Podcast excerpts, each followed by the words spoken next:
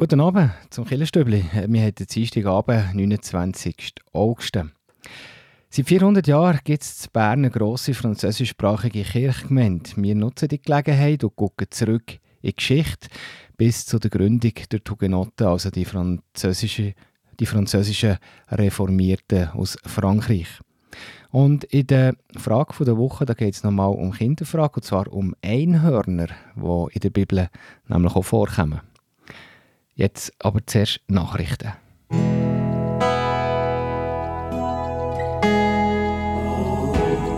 Beo Kirchenstübli Nachrichten, kurz und bindig.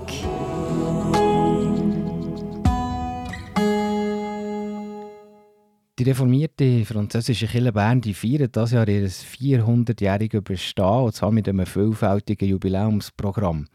Es ist eine bedeutende französisch sprechende Gemeinde, und das mit zu Bern. Und die Kirche leistet auch gesellschaftlich sehr viel, nämlich auch als Brückenbauerin zwischen den Sprachen, sagt der Pfarrer der Olivier Schopfer. Also es ist immer ein bisschen beides gewesen. Auf einer Seite, äh, dass es ein Ort, ein Rückzugsort für die französischsprachigen war, aber gleichzeitig, äh, dass die Kirchgemeinde irgendwie eine Rolle als Brückenbauerin gespielt hat. Ähm, und das hat sich auch konkret entwickelt in der Arbeit mit äh, Flüchtlingen. Wir arbeiten schon lange auch ökumenisch mit den Katholiken französischsprachigen Kirchgemeinde in äh, Le Pont. Und das ist unsere Tätigkeit für ähm, französischsprachige äh, Flüchtlinge. Die französische Kirche hat ein spannendes Jubiläumsprogramm, das bis am 1. Oktober dauert. Mehr dazu gehört dann nachher ab dem 10. auch im Kirchenstübli Beitrag. Und alle Infos gibt es auf der Webseite www.400jahre.ch. Den Link den findet ihr auch bei uns auf kibio.ch. Nach 22 Jahren zieht der Uetendorfer Pfarrer Andreas Schibler weiter. Der Pfarrer ist am Sonntag von der Gemeinde verabschiedet worden. In Zukunft wird er als Stellvertreter durchs Land ziehen und hilft so in Kirchgemeinden aus, die nicht genug Pfarrer haben. Im Kanton Bern gibt es ganz viele Kirchgemeinden, die stellvertretende Pfarrpersonen suchen aus diesem Grund. Seine erste Stelle führt ihn ins Oberland, und zwar auf Oberwil im Simmental, wo er am 3. September, also schon am nächsten Sonntag, seinen ersten Gottesdienst wird haben. Das Jubiläum feiert hier unsere Bundesverfassung, nämlich 175 Jahre. Und da stellt sich teilweise wahrscheinlich auch die Frage, wie viel Religion darf es denn sein in dieser Bundesverha äh, Bundesverfassung? Das Verhältnis von Staat und Religionsgemeinschaft in der Schweiz ist immer wieder ein Grund für Diskussionen. Muss die Bundesverfassung in Religionsfragen angepasst werden oder besteht auch gar kein Handlungsbedarf? Die Veranstaltung vom Politforum Bern widmet sich diesen Fragen. Die wird in Zusammenarbeit mit der evangelisch reformierten Kirche Schweiz oder der römisch-katholischen Zentralkonferenz von der Schweiz durchgeführt. Ein spannender Anlass der findet statt am Dienstag, heute in einer Woche, am 5. September, am halb sieben im Käfigturm zu Bern. Soweit zu den Nachrichten. Weiter hier im Stübli geht es nachher nach dem 10.8 mit dem Kirchenstübli-Beitrag über die französische Kirche zu Bern. Die französische Kirche Bern feiert ihr 400-Jahr-Jubiläum, und zwar mit einem vielfältigen, spannenden Programm. Wie kommt es aber eigentlich zu so einer bedeutenden französisch sprechenden Gemeinde mitten in der deutschsprachigen Stadt Bern? Und was vermag die Kirche auch gesellschaftlich zu leisten, respektive was hat sie geleistet und was ist ihre Funktion heute? Über diese Fragen habe ich mit dem Pfarrer Olivier Schopfer geredet.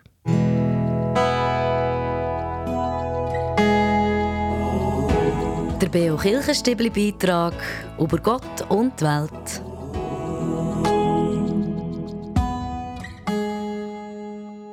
Olivier Schopfer, ich habe es eben gerade angetönt, ja schon in der, in der Anmoderation. Äh, 400 Jahre äh, eine französisch sprechende Kirchgemeinde zu Bern und gleich auch, noch recht bedeutend. Ähm, wie, wie ist es zu dem gekommen? Eigentlich ist es, hat es mit einer ganz privaten Initiative angefangen. Ähm, äh, Franzose, Hugenot, aber äh, kein Flüchtling, äh, ist in Bern gsi, hat da geschafft. Ähm, er ist ein Militär und Architekt. Er hat die große Schanze gebaut. Das ist Militärabwehr von der Stadt gsi. Ähm, und er ist da mit seinen Leuten. Viele Leute. Ähm, die haben alle Französisch können und äh, hat sogar einen Pfarrer mit aber keine Möglichkeit, einen Gottesdienst zu feiern. 1623 ist es gewesen, da hat er die Behörde gefragt um die Bewilligung, um Gottesdienste auf Französisch zu feiern. Und es ist ihm äh, erlaubt worden, und zwar in der ehemaligen Dominikanerkirche, wo jetzt Französische Kirche heißt. Mhm. Vielleicht noch zwischendurch kurze Begriffsklärung. Hugenotten der eine oder andere weiß vielleicht noch, was das ist. Könnte man ganz kurz sagen, äh, was die Hugenotten waren? Die kommen ja immer wieder vor, wenn man so von Schweiz und Frankreich äh, historisch zurückblickt. Genau, das ist eigentlich ein kleiner Name äh, für, für die französischsprachigen oder äh, Franzosen, äh, die reformiert äh, sind. Ähm, der Name kommt eigentlich, äh, weil die Reformation auch erstmal von Deutschland und dann durch die Schweiz nach Frankreich gekommen ist. Das kommt von Eidgenotten, Hugenotten, äh, ja, das, äh, also scheinbar ist es so. Ähm, und äh, ja, das ist der Name von, von den, äh, der kleine Name von den Leuten aus Frankreich, mhm. Reformierten. Ja. Mhm. Ja, ich habe gesagt, die französische Kirche hat ja gleich einen gewissen Namen, eine gewisse Bedeutung auch. Ähm, ist ja durch das ein bisschen speziell durch, durch die Sprache, also eigentlich mit die Berner französischsprachige Kirche gemeint. Was hat die Kirche in den letzten Jahrzehnten, vielleicht in der jüngeren Vergangenheit oder auch in der längeren Vergangenheit, für eine, also ein für eine Rolle gehabt in Bern? Also es ist immer ein bisschen beides gewesen. Auf einer Seite, äh, dass es ein Ort, ein Rückzugsort für die französischsprachigen war aber gleichzeitig, äh, dass die Kirchgemeinde irgendwie eine Rolle als Brückebauerin gespielt hat. Ähm, und das hat sich auch konkret entwickelt in der Arbeit mit äh, Flüchtlingen. Wir arbeiten schon lange auch ökumenisch mit den Katholiken französischsprachigen Kirchgemeinde in äh, Le Pont. Und das ist unsere Tätigkeit für ähm, französischsprachige äh, Flüchtlinge. Also hat eine wichtige Funktion gehabt und eben, ich glaube, so Brückenbauerin ist, ist äh, aktueller denn je. Ihr habt Grund zu feiern, Olivier Schopfer. Könnt ihr vielleicht kurz ein bisschen sagen, es ist ja nicht nur, der Auftakt ist jetzt das Wochenende gewesen, aber es ist ja nicht nur ein Tag fest, sondern es geht bis zum 1. Oktober. Wie, wie feiert ihr das? Was sind so ein bisschen die Höhepunkte von diesen vier Wochen, die jetzt kommen? Ja, genau. Wir machen ganz vieles, ähm, weil es für uns ein wichtiger Moment ist. Es ist auch eine Gelegenheit äh, zu zeigen, wie bedeutend wir da sind und äh, äh, auf unsere Kirchgemeinde aufmerksam zu machen. Es sind auch viele äh, Französischsprachige, die nicht wissen, dass es überhaupt eine französische Kirchgemeinde gibt. Und das gibt uns eine Chance, uns bekannt zu machen. Wir feiern natürlich feierliche Gottesdienste. Wir haben schon gestern eins äh, gehabt mit dem Thema, was Minderheiten bewegen. Und am nächsten Sonntag äh, haben wir ein ganz interessantes Thema, Wurzeln schlagen Menschen und Pflanzen in Exil. Die französisch reformierten Hugenotten sind ja nicht nur mit ihren Kleidern und ein paar Sachen gekommen, sondern auch mit Gemüse, wo es in der Schweiz noch nicht hat, zum Beispiel äh, Lauch oder Gardi und äh, noch viele andere. Und äh, wir möchten auch die Geschichte erzählen. Ich möchte auch erwähnen, dass es äh, interessante Konzerte gibt ähm, und äh, zwei Symposien. Eins über Perspektive zwischen äh, Annahmen von, von Leuten und Ausschließen und ein, ein, historisches Symposium auch über, über die ganze Geschichte von der französischen Kirchgemeinde in Bern.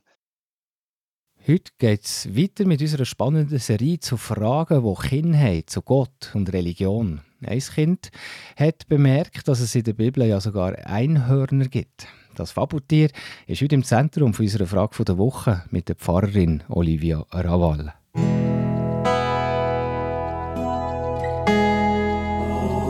Die Frage vor Woche im Beo Kirchenstübli. Hinterfragt, gibt Antworten und entschlüsselt. Olivia Raval, in der Bibel da stehen ja recht viele unglaubliche Sachen. Ist es aber wirklich so, dass sogar Einhörner vorkommen? Ja, das ist ja so, dass Einhörner tatsächlich in der Bibel vorkommen. Es kommt ein bisschen darauf an, bei welcher natürlich. Aber beim Luther gibt es tatsächlich Einhörner in der Bibel. Und das sogar an mehreren Stellen. Ich glaube, es gibt etwa acht Bibelstellen, wo von Einhörnern die ist. Unter anderem bei Jesaja, beim 4. Mose, beim Hiob oder auch in den Psalmen. Da steht zum Beispiel im Psalm 22, Hilf mir aus dem Rachen des Löwen und rette mich von den Einhörnern. Also wenn man sich das so vorstellt, bildlich, ich weiß nicht, ich, muss ich gerade ein schmunzeln. Das ist ja schon gerade ein bisschen speziell. Wieso gerade Einhörner? Ja, wieso gerade Einhörner? ja, das ist so wie, wie so oft in der Bibel. Halt, es ist eigentlich ein Übersetzungsfehler. Luther hat sehr, sehr wörtlich übersetzt. Im Hebräischen steht dort ursprünglich Re'em. Und Re'em meint eigentlich ein wildes Tier, ein, eins, das man nicht domestizieren kann, also nicht zähmen. Und nachher, wo sie das Hebräische ins Griechische übersetzt haben, also bei Septuaginta-Übersetzung im 3. Jahrhundert, haben sie dort das griechische Wort Monokeros gebraucht. Und zwar kommt es aus der aristotelischen Tierkunde und das ist wie das Wort, das Aristoteles offenbar gebraucht hat, für eben so wilde Tiere zu beschreiben. Und wenn man das ganz wortwörtlich übersetzt, dann heißt es tatsächlich Einhorn. Aber mit dem war natürlich nicht ähm, ein Einhorn, gewesen, wie wir uns das vorstellen. Also so ein Ross mit Horn. Sondern eben einfach ein wildes Tier, das man nicht zähmen kann. So ist das gekommen, dass das Einhorn hat ja, Einzug gehalten in die Bibel. Wie ist denn der Luther auf die Idee gekommen, da könnte tatsächlich von Einhörnern gedreht sein? Ja, Luther war natürlich auch ein Kind von seiner Zeit.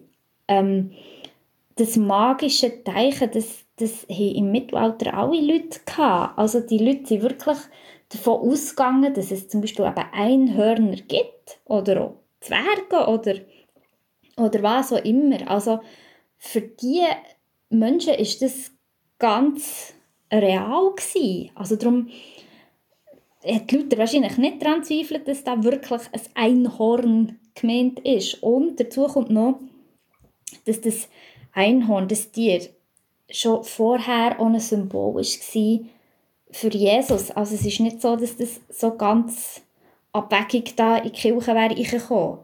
Ein Einhorn ist ja ein Tier, also oder als Fabelwesen so ganz rein, so stark, so schönes Tier mit, mit ganz besonderen Kräften. Also so etwas gibt es wie nicht das zweite Mal. Und es wird auch erzählt, dass man ein Einhorn nur kann im Schoß von einer Jungfrau. Und die zwei Sachen, also das ganz besondere, starke, reine, keusche in Verbindung mit dem, man kann, wie kann es nur fahren, eben mit einer Jungfrau, hat wie die Verbindung zu Jesus schon sehr, sehr früh gegeben in der Kirche. Ähm, genau, es hat so ein, ein Buch gegeben, das das ähm, so Tiere auch allegorisch deutet hat und schon sehr früh, also hm, vielleicht so um die gleiche Zeit wie Septuaginta oder ein bisschen später, und schon dort ist das quasi, wird das Einhorn zum Symbol von, von Jesus. Also man sieht das auch auf Gemälden und also wenn man so auf Altar, Altar schaut, gibt es das zum Teil, dass da Einhörner drauf vorkommen, und zwar so, wie wir sie kennen, eben so weisse Rössli mit Hörnern. Und für die Leute sind die real gewesen. Und, lustigerweise mit der Aufklärung hat sich die Kirche mega lang gewehrt ähm, dagegen und hat wie Augenzeugenberichte gesammelt, ähm, dass die Leute eben Einhörner gesehen weil sie nicht wollen können einsehen oder eingestehen, dass es Einhörner tatsächlich gar nicht gibt, weil für sie, also für die Kirche damals, ist das wie ein reeller Gottesbeweis gewesen. Also eben, das hat so wie dermaßen dazugehört, dass auch Luther sich da nicht weiter gefragt hat, warum jetzt da plötzlich von Einhörner in der Bibel die Rede ist. Wahrscheinlich ist das für ihn so selbstverständlich gewesen, wie dass es den Teufel gibt oder Engel oder ja, andere, eben so magische Sachen, die's, und dass es die gibt, ist für ihn so selbstverständlich gewesen, wie wahrscheinlich Karä und Hüng und alles. Oder, genau, darum hat er sicher äh, keine Sekunde daran zweifelt, dass er da etwas Letztes könnte übersetzen könnte. Wie sieht es aus mit anderen Fabelwesen? Hat es da auch noch mehr davon in der Bibel? Ja, es gibt äh, tatsächlich schon noch andere Sachen. Also ähm, es gibt so Ungeheuer, der äh, Leviathan zum Beispiel oder der Behemoth. Es sieht so ein aus wie, muss man sich ein bisschen vorstellen, wie ähm, das eine wie ein Krokodil wird es manchmal dargestellt, das andere mehr wie ein ähm, Nilpferd. Ähm, es gibt auch Beschreibungen von Engeln, die herzlich wenig damit zu tun haben, wie wir uns heute Engel so ein bisschen vorstellen. Also nicht mit goldigen Löckchen und so, Flügeln und so. Und es gibt auch Riesen. Es gibt sogar eine Geschichte, wo ähm, behandelt wird, wie der, der Riesen sie auf die, auf die Welt kommen oder warum es die hier gibt. Genau. Aber das wären vielleicht ähm, ja, noch spannende Geschichten für eine andere Frage vor Woche. Merci vielmals, Olivia Raval, für den wundersamen Ausflug in die spezielle Tierwelt der Bibel. Ihr hört Radio BO, die Sendung Killenstübli. Beo Kirchenstübli Wettbewerb. In unserer Sommerserie im Juli und August haben wir ja eine Sommerreise gemacht auf Locarno ins Kloster Madonna del Sasso. Und passend zu diesem Sommerausflug im Stübli gibt es einen schönen Preis aus dem Tessin zu gewinnen, nämlich zwei Retourfahrten auf Gardata Cimetta. Das ist auf einem Berg bei Locarno und die Talstation von dieser Seilbahn die ist gerade oberhalb von der Madonna del Sasso. Die liegt auf knapp 400 Meter Höhe und rauf geht es auf fast 1400 Meter zu der Bergstation Gardada.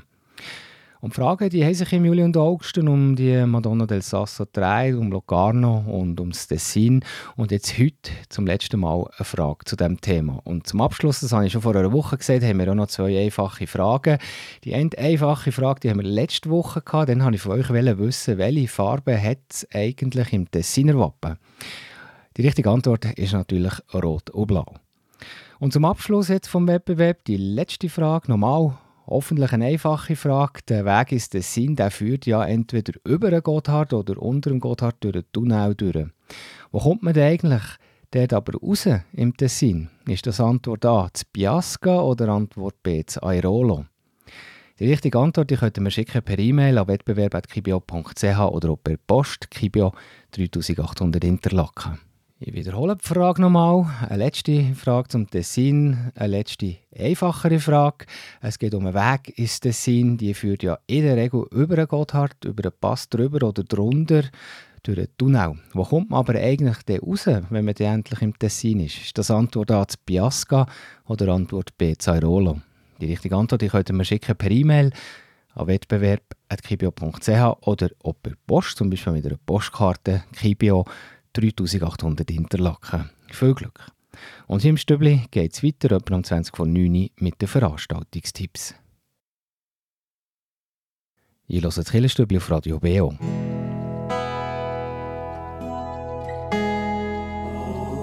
Veranstaltungshinweis. Was läuft in Kirche und Gesellschaft? Und da haben wir heute drei Anlässe, zwei Konzerte und der erste Hinweis, das ist etwas für Kinder. Und zwar der Freitag am 1. September ist das Spielplatzfest rund um die Kille Almendingen. Der Start an diesem Freitag ist um halb fünf. Es gibt eine Geschichte für Kinder am Planschbecken in der Kille. Und ab dem 5 kann man grillieren, ähm, alle die, die dort sind, sollten ihr Fleisch und Geschirr und das Besteck selber mitbringen. Und da gibt es ganz viele Angebote für Kinder, basteln, es gibt lustige Fahrzeuge, Büchsen werfen, Stolzen laufen und äh, es gibt sogar die Möglichkeit, Schlangenbrot und Marshmallows über dem Feuer zu bretteln. Und vom halb sechs Jahr, da gibt es auch noch eine Spielsachenbörse. Sicher ein spannender Anlass für alle Generationen und speziell viel geboten wird dort für Kinder in der Kille Almendingen, der Freitag. Dann zum Gospelchor-Festival. Kirchgemeinde Thunstadt die lädt ein, am nächsten Wochenende, am 2. und 3. September, zu dem Gospelchor-Festival. Auftreten die Church Mountain Gospelchor aus Kirchberg, der gemischte Chor Erlenbach und der Gospelchor Schönau. Die Konzerte sind am Samstag, am 2. September, ab halb sechs in der Kirche Schönau mit allen drei Chören. Dann auch noch am Sonntag, am 3. September, nach dem Gottesdienst, ab dem 4. ab 11. Und der Tag ist gleichzeitig auch der Abschluss vom Festival selber und auch vom Kunstprojekt Angels of the World, wo wir hier schon darüber haben berichtet Und dann gehen wir noch in Kille Aschi. Dort gibt es ein Konzert unter dem Titel Orgelmusik zum Anfassen. Das ist der Freitag am 1. September am 7. in der Kille Aschi mit dem Professor Dr. Helmut Freitag an der Orgel. Und wie immer hier der Hinweis, wenn ihr einen Anlass habt bei euch in der Kirchgemeinde, dann schreibt mir doch ein E-Mail, redaktion.kibio.ch und dann erzählen wir hier drüber. Kraft tanken, das macht der Carsten Schmidt nicht mit einem ganz speziellen Kraftort. Er hat nämlich ganz viel, aber meistens muss er dafür in die Höhe an einen Platz mit Aussicht.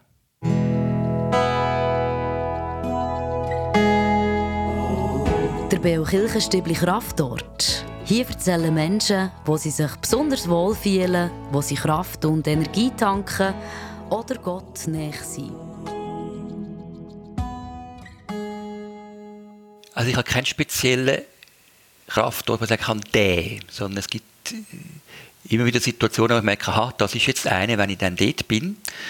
Und das ist äh, typischerweise irgendein Hügel oben drauf mit guter Sicht. Und die Tätigkeit dort oben ist eben nichts machen. Die ist herhocken, Handy weglegen, in die Weite schauen und den Kopf leeren. Und dann einfach einmal nichts und warten, bis Gedanken, und meistens eben andere Gedanken als die, die man gerade vorher im Stress hatte, äh, sich einstellen. Und das ist dann hat so eine wirklich kontemplative, äh, meditative Ader von mir, wo, wo mir dann einfach sehr hilft, wirklich das Wesentliche zu sehen und, und mich mit den wesentlichen Sachen auseinanderzusetzen. Und das merke ich dann, wenn ich dann irgendwie nach einer Dreiviertelstunde wieder weggegangen und aufstehe, dann habe ich getankt. Das kann irgendwo ähm, auf dem Längenberg ein Hügel sein, wo man äh, ins Berner Oberland schaut, aber das kann auch der Rosengarten in Bern sein, wo man über die Berner Altstadt schaut.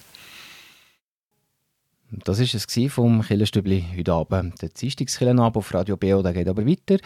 Jetzt gerade nachher am 9. mit der Hintergrundsendung Killenfenster. Und da geht es heute Abend um die Vision von der reformierten Kille Bern Jura Solothurn. Der Prozess, bis es zu dieser Vision ist gekommen, war länger, aber mittlerweile ist die Vision sogar kindergerecht umgesetzt, und zwar mit einem Bilderbuch.